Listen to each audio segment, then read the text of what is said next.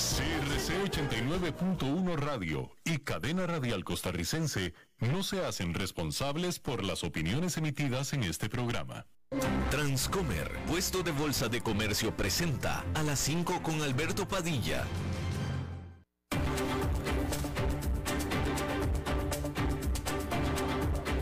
Inicia a las 5 con Alberto Padilla un programa diseñado con el objetivo de llevarte diariamente un tema de actualidad, acompañado siempre de reconocidos editorialistas, de lunes a viernes a las 5 de la tarde por CRC 89.1 Radio, a las 5 con Alberto Padilla.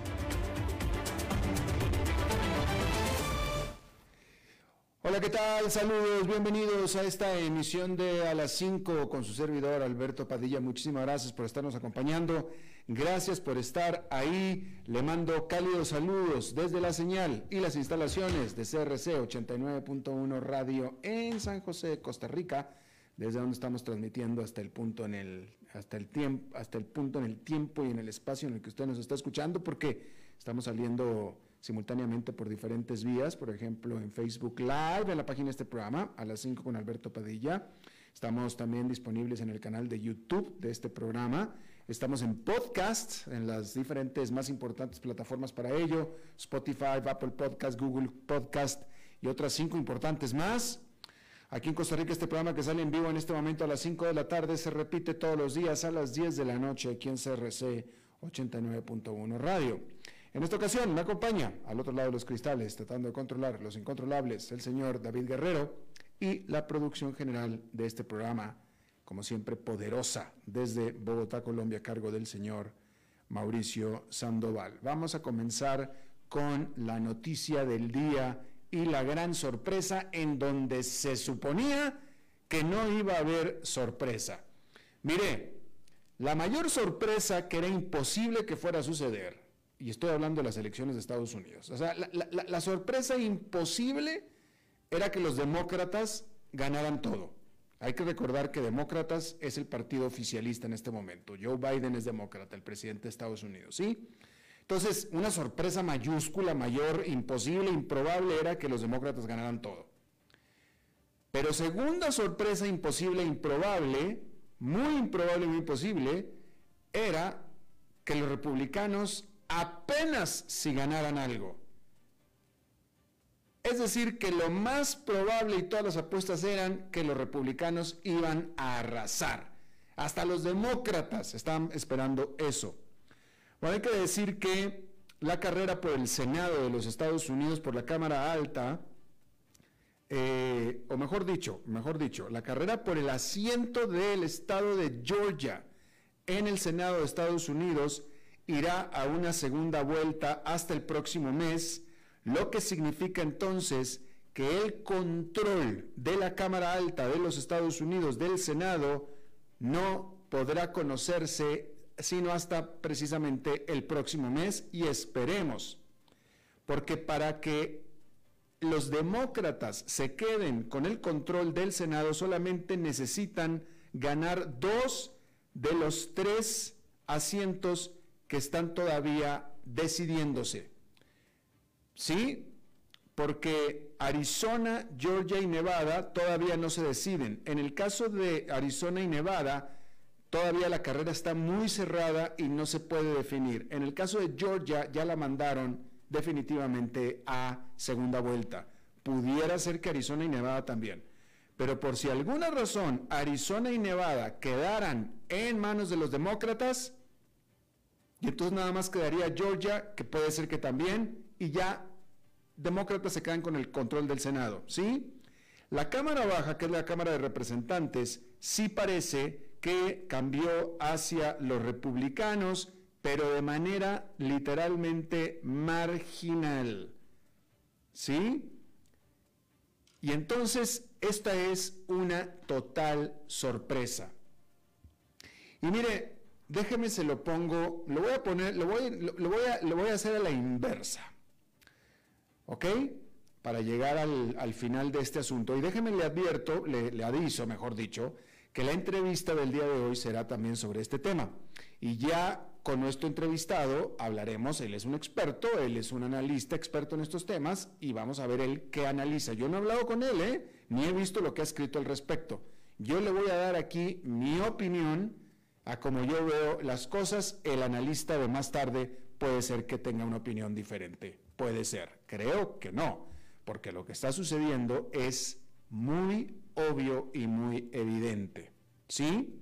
Entonces, si Joe Biden, el presidente de Estados Unidos, es tan impopular que lo es, si la economía de Estados Unidos va tan mal que va, si la inflación está causando tanto daño que lo está causando, y si las tasas de interés están empezando a afectar a los ciudadanos que los está afectando, y por tanto entonces si la situación económica es la determinante típicamente, o, dicho de otra manera, si se sabe que el votante vota con el bolsillo, que lo hace, ¿cómo es posible que el Partido Republicano no haya arrasado a los demócratas en las elecciones? ¿Cómo es posible? No solo eso, históricamente en las elecciones de medio término, el partido que no está en la Casa Blanca arrasa. ¿Cómo es posible que ahora no lo hicieran? Pues la respuesta es muy sencilla y muy lógica, me parece a mí. Y es que la alternativa es incluso peor que los demócratas, es decir, los republicanos. Esa es la única explicación posible. Y todavía más aún, todavía más aún, no nada más es los republicanos en general, sino creo yo firmemente, porque es, es más, es, es obvio porque vamos a hablar de esto, que el verdugo, el peor enemigo que tiene el Partido Republicano lo tiene en casa. ¿Sí? La peor noticia del Partido Republicano en este momento resulta que es Donald Trump porque el gran perdedor de todo esto es Donald Trump. Y si los republicanos no ganaron como debieron haber ganado, fue por Donald Trump. Y no solamente eso, los candidatos a senador y a gobernador que habían sido respaldados por Donald Trump, a todos les fue re mal. Donald Trump resulta que es un perdedor en serie también en serio, pero en serie, es un perdedor. Y mire, eh, de nuevo, el, e, el costo es producto de Donald Trump. Para que vea el aparato de publicidad que tiene y de imagen y de autopromoción o de promoción que tiene Donald Trump, porque está en la palestra. El tipo lo sacaron de Facebook, lo sacaron de las redes sociales y sigue estando en los, en, los titulares de los principales medios de comunicación hasta el día de ayer como una figura absolutamente indispensable del Partido Republicano y quién iba o iría a llevar al Partido Republicano a arrasar en estas elecciones, a la marea roja que habían estado hablando. Ese es el tamaño de la promoción y la publicidad y la imagen que Donald Trump se ha hecho a sí mismo. Pero es nada más imagen, porque claramente no es lo que todo el mundo estábamos pensando que era de acuerdo a la imagen que él mismo se hace. No lo es. Resulta que en lugar de que Donald Trump fuera un gran activo para el Partido Republicano, está resultando que es un gran pasivo, es un gran lastre. Al grado que, o sea, Donald Trump, bueno, ni siquiera hablemos de la cantaleta de las, eh, del fraude electoral, digo, pues para nada. Es más, aquí ahora sí, si alguien tenía duda, aquí queda demostrado que no se necesita un fraude electoral para hacer perder a Donald Trump. Donald Trump pierde solito porque volvió a perder. Perdió hace dos años, volvió a perder ayer, otra vez. Entonces se queda demostrado que no hace falta fraude electoral en lo más mínimo, como no lo hizo falta porque no lo hubo. Él solito pierde. Donald Trump es un fenómeno de un grupito duro, pero muy vociferante y muy agresivo que hace temer al resto de las personas. Y por eso los propios partidarios de, republicanos le tienen miedo y respeto a Donald Trump, nada más por lo gritón y bobalicón que es, pero nada más, acaba de quedar totalmente demostrado. Entonces, tan es así que en este momento el Partido Republicano tiene que estarse replanteando absolutamente todo lo que era, todo, porque no puede ser posible que un gobierno como el de Joe Biden, tan impopular, al cual todo el mundo le responsabiliza por la situación económica actual del país, ya, ni, digamos los republicanos, pero todo el mundo responsabiliza a, Joe Biden a tal grado que Joe Biden es sumamente impopular, es de los presidentes más impopulares que ha tenido Estados Unidos, y aún así no arrasaron los republicanos. Todo por el efecto de Donald Trump. Entonces, en este momento, y bueno, Donald Trump y todo lo que están abrazando los republicanos, incluyendo la prohibición del aborto, y todo, lo que, todo lo que en este momento están abrazando los republicanos. Todo. Absolutamente todo. Y en este momento, los republicanos están planteando y replanteando si acaso, es más, es que no es si acaso, queda claro que si Donald Trump va a ser o fuera a ser el candidato a la presidencia para el 2024 va a perder. Queda claro, hoy queda clarísimo, queda clarísimo, es la segunda vez que pierde y va a perder una tercera vez. La mayoría no quiere a Donald Trump. Ni siquiera los republicanos están votando por Donald Trump. Y eso es lo que el Partido Republicano se está se acaba de dar cuenta en este momento. Y Donald Trump el martes y el lunes anunció que el 15 de noviembre, es decir, el próximo martes, va a anunciar. Él ya dijo, lo dijo, el 15 de noviembre tengo un gran anuncio que hacer, que obviamente sería que va a lanzar su candidatura a la presidencia para el 2024. En este momento ya no queda claro, ya no queda claro. Me parece muy difícil que el Partido Republicano lo vaya a apoyar. Porque va a perder, va a perder. Queda demostrado que Donald Trump es un elemento perdedor. No habría manera, o sea, ¿qué tendría que pasar? Imagine usted. O sea, pongamos en contexto o en perspectiva estos primeros dos años de la presidencia de Joe Biden, que pudieron haber sido todo lo desastroso que usted quiera en todos los sentidos. Afganistán, la economía, la inflación, todo. Y aún así, aún así, ganó o no arrasó el Partido Republicano, ¿qué tendría, o perdió Donald Trump? ¿Qué tendría que pasar en los próximos dos años para que entonces sí Donald Trump pueda ganar la presidencia? Yo no sé, yo no sé qué más peor pudiera pasar en los próximos dos años, francamente. O sea, es que no hay, no, que, puede, no sé, ¿qué, va a poder pasar? No sé. Que Joe Biden estrangule a su esposa en la recámara de la Casa Blanca, tal vez. Y no sé, no, no, no, no creo. Entonces, no, en este momento no hay cómo Donald Trump pueda ser considerado como un candidato serio para ganar las elecciones del 2024. Y eso es lo que el Partido Republicano definitivamente se tiene que estar planteando en este momento. Y bueno, ahí lo tiene usted. Definitivamente un tremendo fenómeno de publicidad e imagen.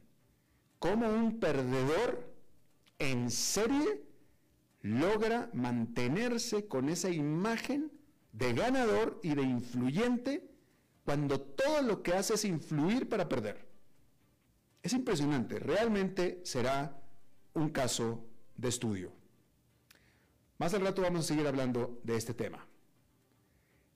El otro tema importante de esta jornada, muy importante, le voy a leer la nota que tenía preparada hasta antes de que se diera el desarrollo de último momento. La nota es, Las ondas de choque recorrieron el mundo de las criptomonedas el martes, cuando una de las mayores bolsas de monedas digitales, en medio de una crisis de liquidez que sacudió los activos del sector y provocó temores de contagio, fue rescatado por otra bolsa rival. Binance, la bolsa de criptomonedas más grande del mundo, dijo que está comprando a su rival más pequeño, FTX o FTX, luego que tuvo problemas para responder a una corrida de liquidez provocada por la caída del precio de Bitcoin y otras monedas. El anuncio sorprendió a los inversionistas en criptomonedas, ya que una unión entre las dos bolsas de criptomonedas más grandes por volumen marcaría un cambio de poder tectónico en esta industria. Para muchos analistas del sector, el colapso de FTX es equivalente ahí a lo que sucedió en el colapso de Lehman Brothers en el mundo financiero regular en el 2008.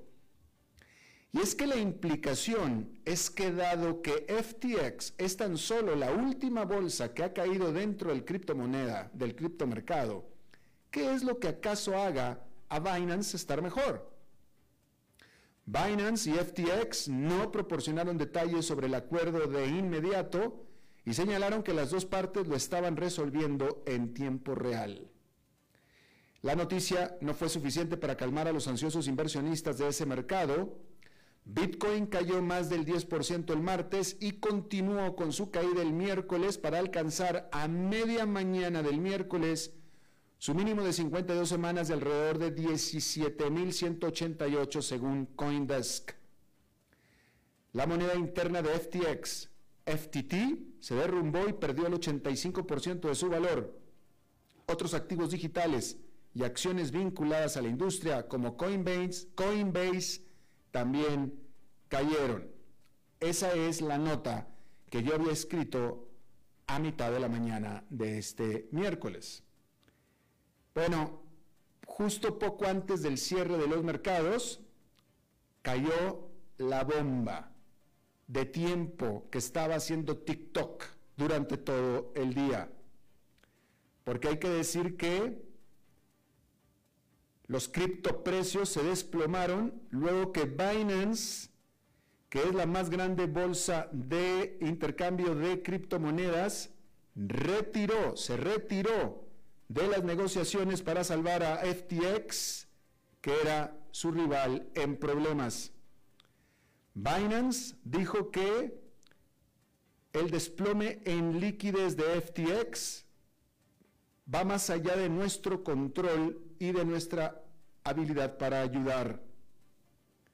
Y así, este abrupto salida del proceso de compra de esta oferta tentativa que se había dado causó estragos en la que ya estaba hecha estragos el mercado de criptomonedas.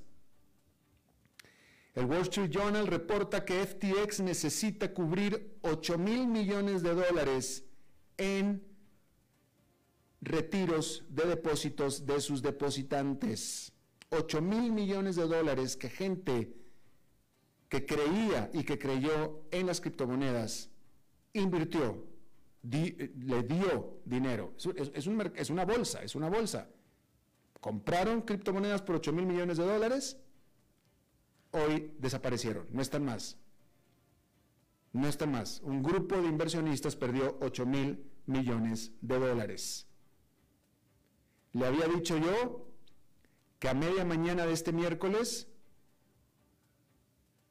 el Bitcoin estaba en 17.188. Bueno, de ahí siguió el desplome después de esta noticia y al cierre de la jornada el Bitcoin estaba por debajo de los 16 mil dólares en los 15.949. Que no tengo el dato, pero este debe ser el mínimo en, no sé, varios años.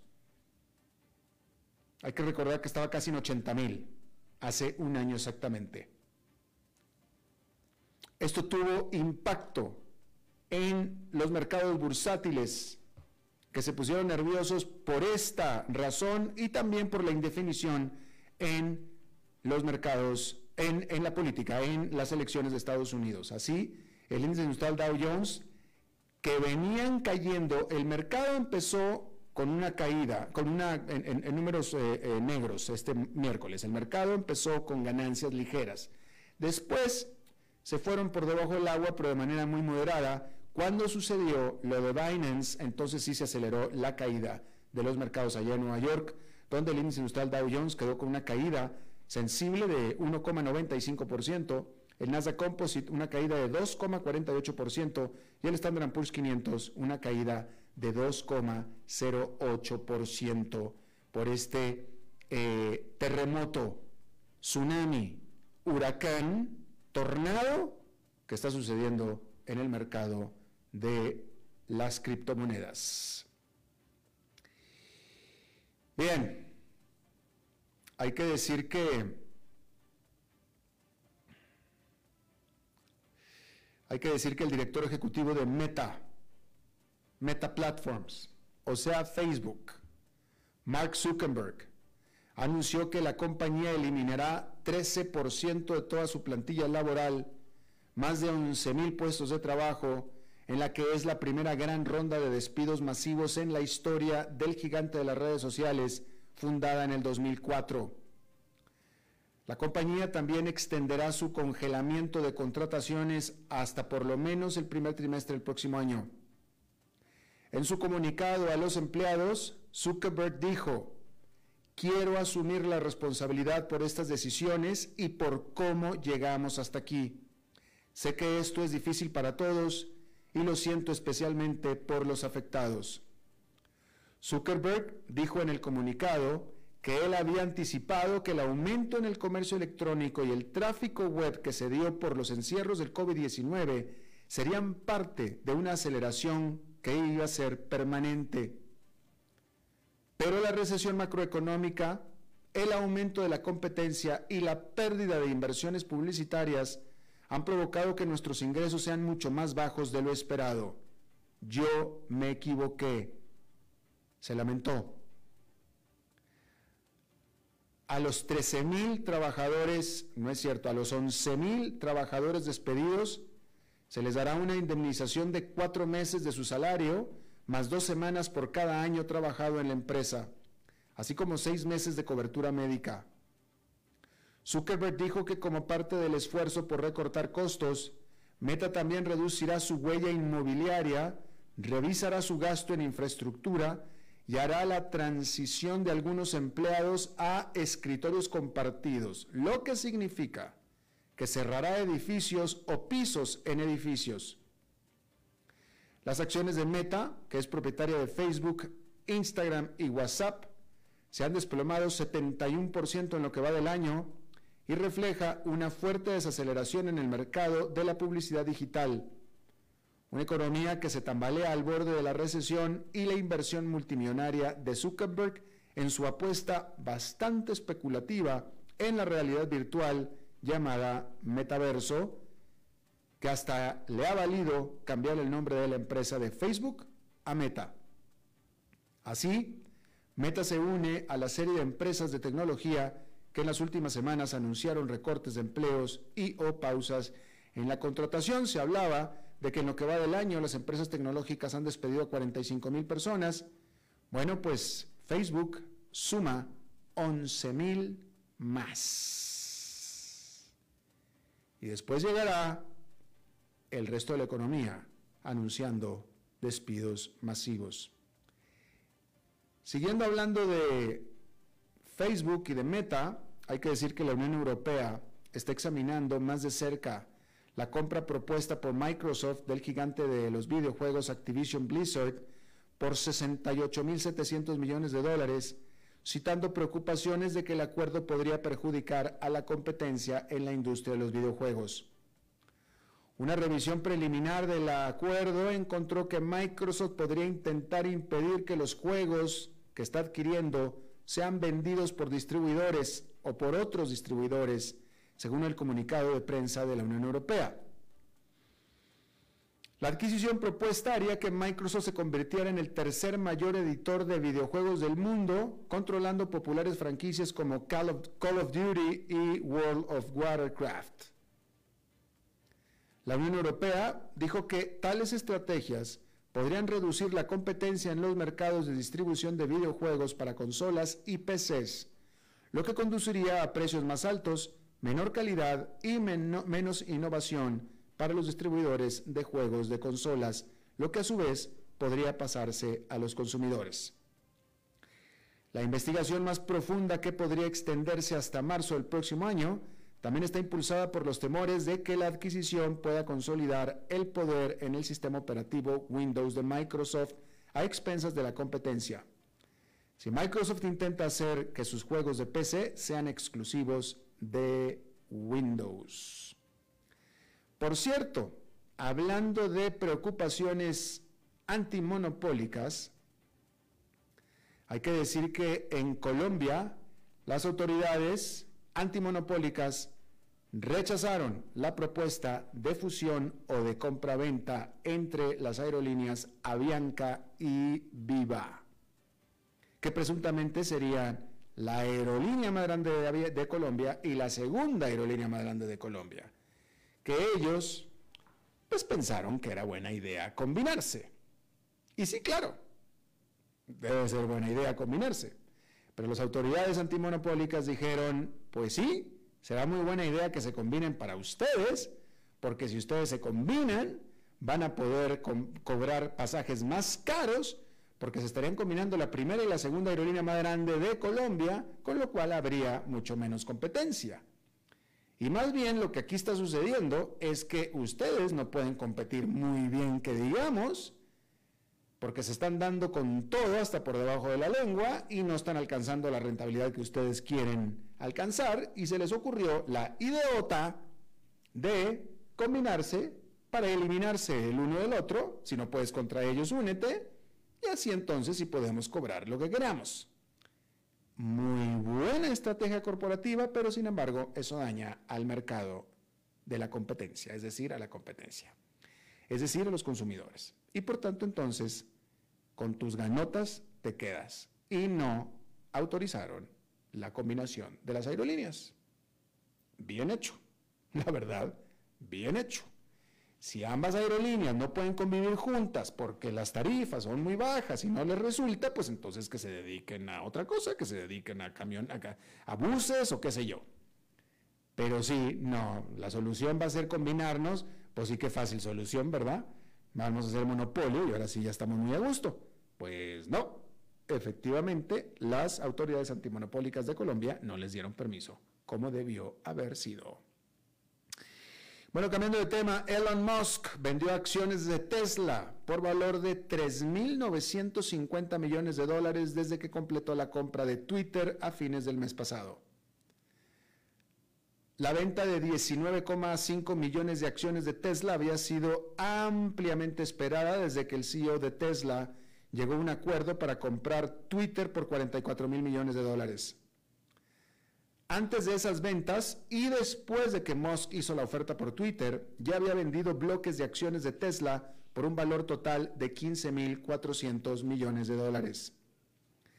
No está claro si el dinero recaudado por Musk se destinó a financiar la compra de Twitter o bien para respaldar las pérdidas en Twitter desde que asumió el cargo.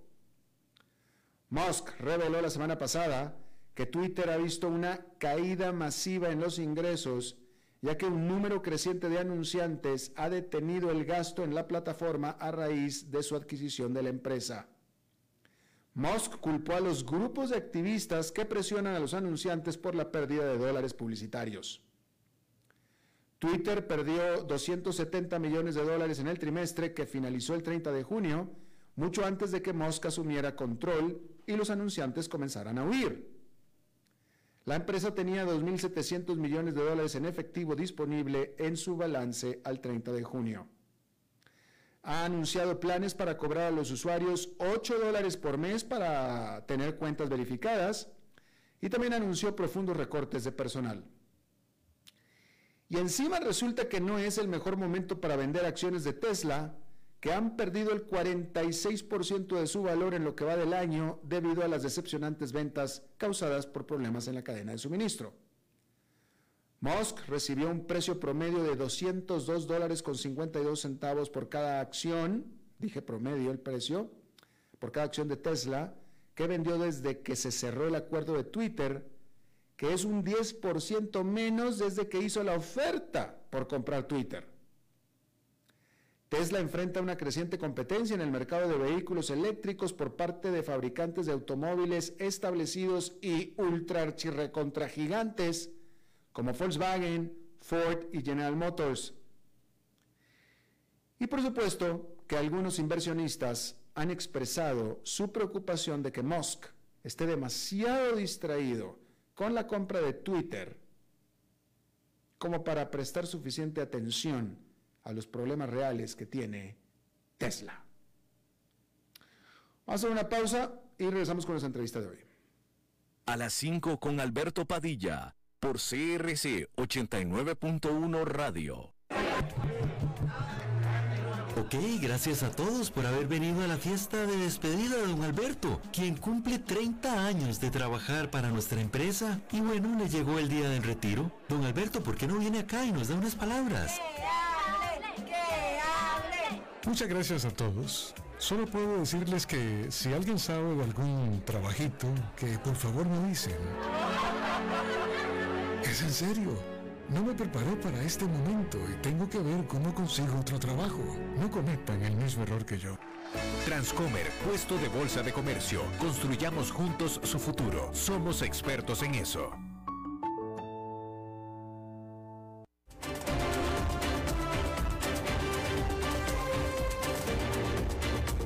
Seguimos escuchando a las 5 con Alberto Padilla. Bien, gracias por continuar con nosotros. Vamos a incorporar a un experto, eh, analista, eh, observador de la política de Estados Unidos y del proceso electoral, por supuesto, y además ya ha estado aquí con nosotros. Henry Rafael, consultor, analista político y columnista de varios medios de comunicación experto en esta situación política y económica de Estados Unidos, también América Latina. Henry, me da gusto saludarte de nuevo. Eh, un gusto mío, Alberto, y como siempre un saludo a todos, a toda tu gran audiencia en Costa Rica. Gracias. Eh, bueno, ¿cuál es eh, tu primer balance del resultado de las elecciones de medio término en Estados Unidos? Sí, yo, yo no quiero ser, hacer lo mismo que, que, más o menos están diciendo todos, que esto ha sido un triunfo moderado. Yo, yo, lo, considero que es una victoria pírrica del Partido Republicano y no por eh, disminuir el, el, triunfo del Partido Republicano, por lo menos en lo que parece ser la Casa de Representantes y posiblemente el, Senado, aunque eso todavía va a estar definido en diciembre. Pero sí me parece que eh, vista mucho, como ya han dicho varios analistas también, eh, yo concuerdo en esta ola, esta marea roja ¿no? que, se, que se pretendía eh, establecer y que aparecía ser como la que iba a romper un poco eh, la continuidad de cuatro años más de un posible gobierno de Joe Biden, que hoy en la conferencia de prensa de hace una hora ha nuevamente afirmado que es su voluntad de lanzar su campaña presidencial en enero del próximo año. Entonces, creo que si bien es una victoria que el Partido Republicano, tampoco es una, eh, perdón, es, sí, es una victoria que el Partido Republicano, tampoco es una victoria que deje muy tranquilo al Partido Demócrata, considerando, sin embargo, que el Partido Demócrata tiene también un serio problema sobre todo en definir quién va a ser el, candidato presidencial o la candidata presidencial finalmente eh, de, este partido. En el lado republicano, quien creo que ha ganado el momentum, ¿no? esa frase que tú bien conoces, es que es muy común en, la política norteamericana, es Ron DeSantis, ¿no? el gobernador de la Florida, que eh, se perfila como uno de los eh, grandes contrincantes de Donald Trump y por supuesto sí creo que ha perdido eh, esa posibilidad de, capitalizar los resultados de estas elecciones y él ha sido consciente de eso, ¿no? ha dicho que esto es un desastre o algo similar, entonces no esperaban que eh, su triunfo sea tan pequeñito y Joe Biden lo haya capitalizado muy bien, ¿no? Ha señalado en la conferencia de prensa pues que este triunfo es mucho mejor de las derrotas, mejor dicho, es, es, es esta esta sesión de asientos en la Casa de Representantes es mucho mejor de los momentos que vivió el mismo George Bush y el mismo Barack Obama en sus elecciones de medio término.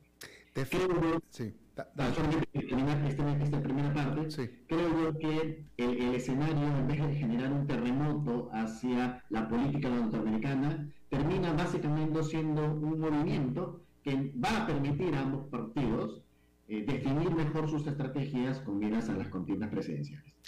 Pero Henry, déjame te pregunto, eh, yo creo que hasta los propios demócratas, y, yo no vi la conferencia de prensa pero Joe Biden, de Joe Biden, pero he visto los titulares de lo que ha dicho, hasta el propio Joe Biden se estaba imaginando otra cosa. Entonces, déjame te lo pregunto de esta manera. Si, si Joe Biden es tan impopular que lo es, si la situación económica está tan mala que lo está, eh, y si normalmente en las elecciones de medio término el partido eh, opositor es el que típicamente arrasa, o sea, si todo estaba hecho para una ola roja, precisamente, te digo, hasta los demócratas lo estaban pensando, ¿cómo es posible que no se haya dado? Que creo que la respuesta está en el factor Donald Trump.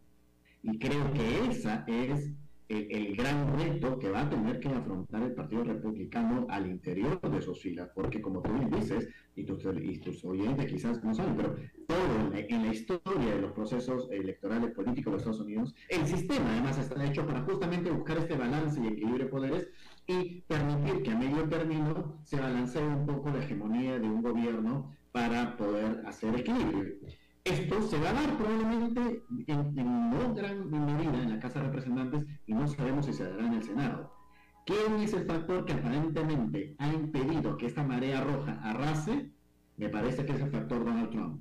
¿Por qué? Porque ya en varios comicios electorales que hemos eh, vivido en los últimos años, vemos que hay un alto porcentaje de indecisos o independientes o de demócratas y republicanos pero que no ejercen un voto partidario, político, ideológico, sino, si bien son demócratas, republicanos o independientes, terminan teniendo un voto más a la medida de sus necesidades. Es claro que la economía, yo escribí un artículo para el diario País que se llamaba La economía sobre los derechos, eh, un poco interpretando la sensación que hoy el tema económico y, está más impregnado en la emocionalidad de los estadounidenses sobre el tema de los derechos. Sin embargo, Donald Trump no termina de ser la persona que genera esa emocionalidad en la cual los estadounidenses pueden confiar. Tengo la sensación que hay una preocupación por la economía, pero a la par hay una duda en muchos de los independientes o de los republicanos y demócratas moderados respecto a que Donald Trump tiene más intereses políticos personales para llegar a la Casa Blanca que intereses por mejorar la economía del país. Bueno, eso, eso, bueno, claro, definitivamente pareciera así, pero eh, fíjate que escuchándote y, analizando lo que pasó, Donald Trump me recuerda la fábula del rey Midas, que todo lo que tocaba era oro, oro, oro, y a partir de ayer nos dimos cuenta que en realidad está completamente desnudo. Sí, bueno, y hay que esperar, igual sabes que en política nada está dicho, ¿no? Él ha salido a decir que al contrario, que le ha ido bien en todo, pero vamos, mira lo que pasó en Pensilvania o sea, lo, que ha pasado allí es, es, una derrota dolorosa para él y lo que está pasando en Georgia, donde también se esperaba que este, él pueda salir eso, más aún lo que significa Georgia, ¿no? Recuerda lo que pasó en sus elecciones presidenciales, donde también Georgia termina siendo un factor desequilibrante para el, para el control del Senado. Esas ambas elecciones lo dejan un poco, yo creo, como tú bien dices, eh, al margen de esta idea del líder natural del Partido Republicano creo que el, gran jugador de estas elecciones era él. Él, si, si, la marea roja arrasaba, era claro que él iba a capitalizarlo. Al no suceder esto, creo que pone en serios aprietos al liderazgo del Partido Republicano y le da un edge justamente a Ron DeSantis, ¿no? que, que creo que podría ser para muchos un líder de aquellos que, sobre todo desde, lo que siempre históricamente ha significado la Florida, haberle este, abierto una, una, brecha a las posibilidades de Donald Trump hacia la carrera presidencial de 2024. Definitivo. Em, eh, yo creo que es consenso lo que tú estás diciendo. Ahora, eh, eh, yo en lo personal, no sé, mis, mis, mis seguidores, seguramente ellos conocen a Donald DeSantis mejor que yo, yo no pero eh, me da la impresión de que DeSantis y Donald Trump se parecen mucho en sus, en sus posturas y en sus propuestas. ¿Por qué no nos platicas, ahora que de pronto Ron DeSantis sale a, la palestra, ¿Cuál es la diferencia, si es que hay, entre DeSantis y Trump? Muy mínima, muy mínima. Mm. Eh, probablemente la, la, diferencia más marcada es que DeSantis controla un poco más su vocabulario este, respecto a Donald Trump y es menos, eh, digamos, tiene menos eh, taras del pasado que Donald Trump. No tiene procesos judiciales, políticos y constitucionales como Donald Trump. Pero DeSantis, por supuesto, la gran recordación, sobre todo en los últimos años, se recordará que sí es una persona conservadora y, tiene acciones, así como, como en algún momento las ha tenido Donald Trump, eh, como aquella que hizo de Santis de mandar a los inmigrantes a Nueva York y trasladarlos para allí, para este, eh, trasladarle el problema a los demócratas en un afán político eh, muy distante de la defensa de los derechos humanos, pero que les traslada un problema casi casi siendo los problemas aquí en la Florida no los viven ustedes, ¿no? Allí en Nueva York, así que allá se los mando eso no habla de la validación del ser humano, sino la validación de del uso de los seres humanos para temas políticos. Esto es Vamos a ver si DeSantis cambia un poco o modera un poco su, su, discurso, pero yo no creo que lo haga porque el, core ¿no? del Partido Republicano es más o menos en la línea de Nathan. Por eso que te decía, este Alberto, que el problema yo no creo que sea el core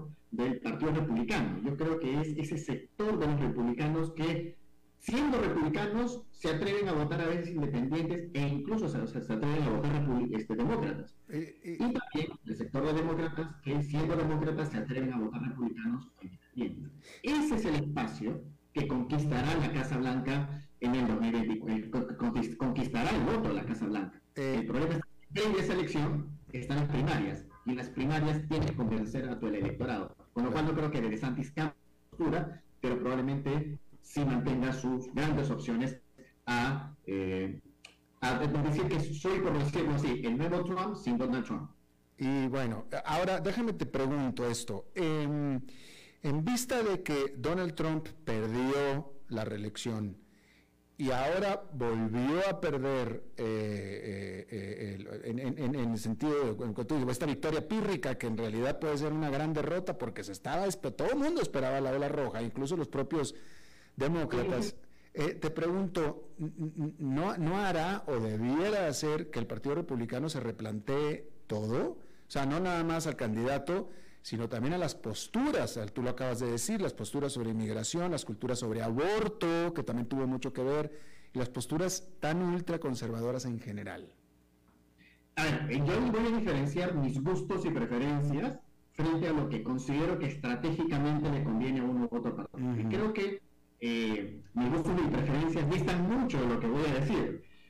¿ya? Porque creo que estratégicamente a los republicanos les conviene mantener la postura, porque creo que, insisto, su core es eso. Ya en la estrategia política propia de la campaña electoral probablemente van a tener la posibilidad de trasladar a un sector menos eh, contencioso, menos conservador, menos ultraconservador, porque es la palabra más importante, no son conservadores, es menos ultraconservador, es la postura final del candidato republicano. Pero ojo, la tarea no solamente está en el Partido Republicano, creo, creo que la tarea también está en el Partido Demócrata. Yo recuerdo Ohio en las últimas elecciones presidenciales, estaba con el ex gobernador que había sido el presidente del Partido Demócrata en un café y le dije, el problema está en que si seguimos analizando eh, eh, los triunfos o derrotas del Partido Demócrata basado en lo que haga el Partido Republicano, es un riesgo. Y ojo a ese riesgo que se demuestra cómo han abandonado Florida y cómo han permitido que cada vez se reste más espacio en el voto latino, por lo menos en esa parte del país. ¿Cuánto, ¿Cuán posible es que un partido demócrata con un líder presidencial que tiene también algunos problemas eh, en, el, en, el, arraigo, en, en, la emocionalidad de la gente de duda sobre su situación de salud, sobre sus capacidades de manejar la política internacional del país, etcétera, y la economía, ¿Cuánto eso haría factible que el Partido Demócrata pueda salir airoso ante un partido republicano con Trump o sin Trump? Creo por eso te decía que estas elecciones a mí me dejan la sensación que les deja tarea a ambos partidos. Grandes, grandes tareas, porque estamos hablando de decidir o no si van con estos líderes tan mediáticos y tan visibles como son Donald Trump en el republicano y Joe Biden en el Partido Demócrata. Así es, interesante.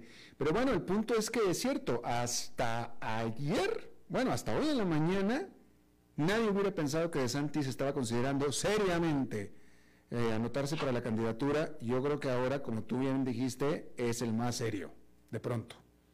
De pronto, de pronto. Y además, eh, eh, insisto, lo que voy a decir no va con mis ideales y pensamientos, pero en las últimas, digamos, en el mundo, las elecciones están siendo polarizadas. la ciudadanía está basándose en una polarización para luego buscar un punto central.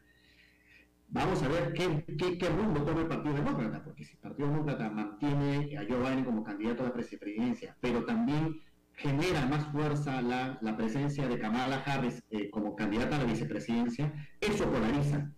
Y esa polarización puede ser capitalizada por la otra parte polarizante que es el Partido Republicano. Claro. Así que, eh, por eso le digo, la tarea hacia el 2024 no la tienen fácil ninguno de los dos, porque tienen que tomar decisiones serias, que es eh, combatir o no los liderazgos naturales que existen hoy en ambos partidos y que a ambos no les han dado resultados que puedan decirte, oye, realmente somos triunfadores en, esta, en, estas, este, en estas elecciones de Claro. Henry Rafael, consultor, analista político y columnista de varios medios de comunicación, experto en política y economía de Estados Unidos. Te agradezco muchísimo que hayas eh, charlado con nosotros de nuevo. Alberto, a ti, al contrario, siempre un placer y un privilegio conversar contigo. Gracias, igualmente. Vamos a hacer una pausa y regresamos con más. A las 5 con Alberto Padilla, por CRC 89.1 Radio. Ok, gracias a todos por haber venido a la fiesta de despedida de don Alberto, quien cumple 30 años de trabajar para nuestra empresa. Y bueno, le llegó el día del retiro. Don Alberto, ¿por qué no viene acá y nos da unas palabras? Muchas gracias a todos. Solo puedo decirles que si alguien sabe de algún trabajito, que por favor me avisen. Es en serio. No me preparé para este momento y tengo que ver cómo consigo otro trabajo. No cometan el mismo error que yo. Transcomer, puesto de bolsa de comercio. Construyamos juntos su futuro. Somos expertos en eso.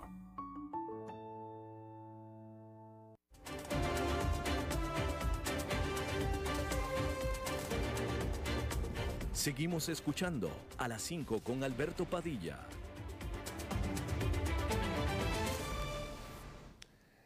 Gracias por continuar eh, con nosotros. Bueno, es eh, miércoles, vamos a, eh, normalmente los miércoles tenemos nosotros la visita de una persona muy querida por este programa, que típicamente rompe con el flujo semanal de lo normal de este programa, pero que sin embargo es muy bienvenida y muy querida. Y todos me miran, me miran, Ay, pero veme, pero veme como ya regresaron.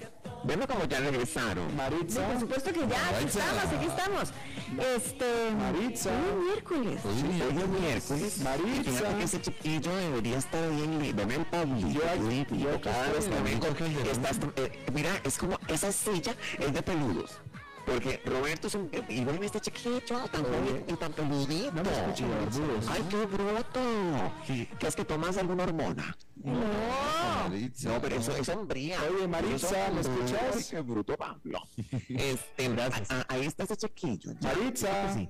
Digamos, hi. Hola. Maritza, yo sí te escucho a ti, ¿tú a mí? Ay, mi amor. ¿Cómo estás? Mi amor, feliz. Feliz de oírte. Este, de saludarte, de to say hi. Maritza, y digo, y digo hi Maritza, a United States. Te pusimos, te pusimos falta el miércoles pasado, Maritza.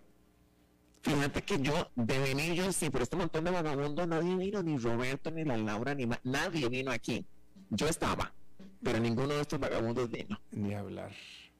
¿Qué nos tienes el día de hoy, Maritza? Fíjate, fíjate. eh, ¿Vos qué opinas? Yo me voy a meter en, en aguas un, tanto oscuras. Oh, oh. Este, no, no, no te preocupes, baby. Eh, estuve viendo, estuve husmeando la política de Estados Unidos. Mm, Y me fíjate que yo no sabía este chisme, este cabeza de cotonete. ¿Cuál? Ah, cabecita. ¿Cuál chisme? Este, ¿sabes quién es el doctor Oz? Sí, sí, estaba corriendo por el, el Senado de Pensilvania. Que lo perdió. Lo perdió. Perdió el Senado de Pensilvania. Sí, lo perdió. Lo perdió y le ganó a este Willa, este, eh, eh, el John Fetherman. Así es, eh, demócrata que, pobrecito, este año sufrió una embolia y así a medio de recuperar de la embolia hizo la campaña.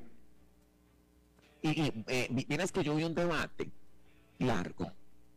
Y sí se le pega, el- sí se le pega el disco. Sí, pobrecito. pobrecito, es que sí tuvo una embolia a principios de este año y aún así, míralo, ahí anda. Qué grosera. No, no, no, es que sí se le pega, pobrecito. Pero eh, yo lo vi hablar y como, como que se le pega el timbre. Sí, sí, es que le dio una embolia, eh, le dio una embolia, fíjate. Entonces tiene, tiene esos problemas medios motoros y, de, y de- para, para hablar, pero la cabeza le funciona bien, el cerebro le funciona bien y, y ganó y él va a ser senador en... Es más, cambió el, el- el estado porque el, eh, Pensilvania venía siendo republicano en el Senado y por primera vez en mucho tiempo va a ser ahora demócrata.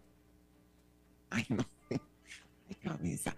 Fíjate que yo eh, siempre ha sido un, un tema para mí el asunto este, porque es eh, un senador es como un diputado.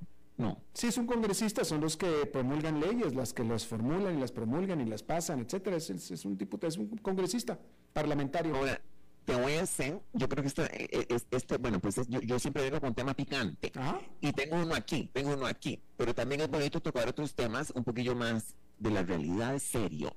Decime una cosa, en tu opinión, porque yo te tengo en un, en un ¿cómo te digo? Este, me parece que, que, que- que tu opinión es muy objetiva. Ay, muchas gracias, ok. Al, Así menos tú piensas eso. aparte de guapo, sos inteligente. Al menos tú piensas eso, Maritza. Qué bueno. Dime. Canocito. Albertito, Dime. ¿vos qué opinas? Este, según tus pronósticos y según lo que vos ves, porque yo le tengo pánico a esto, Mm. a que regrese el trompete.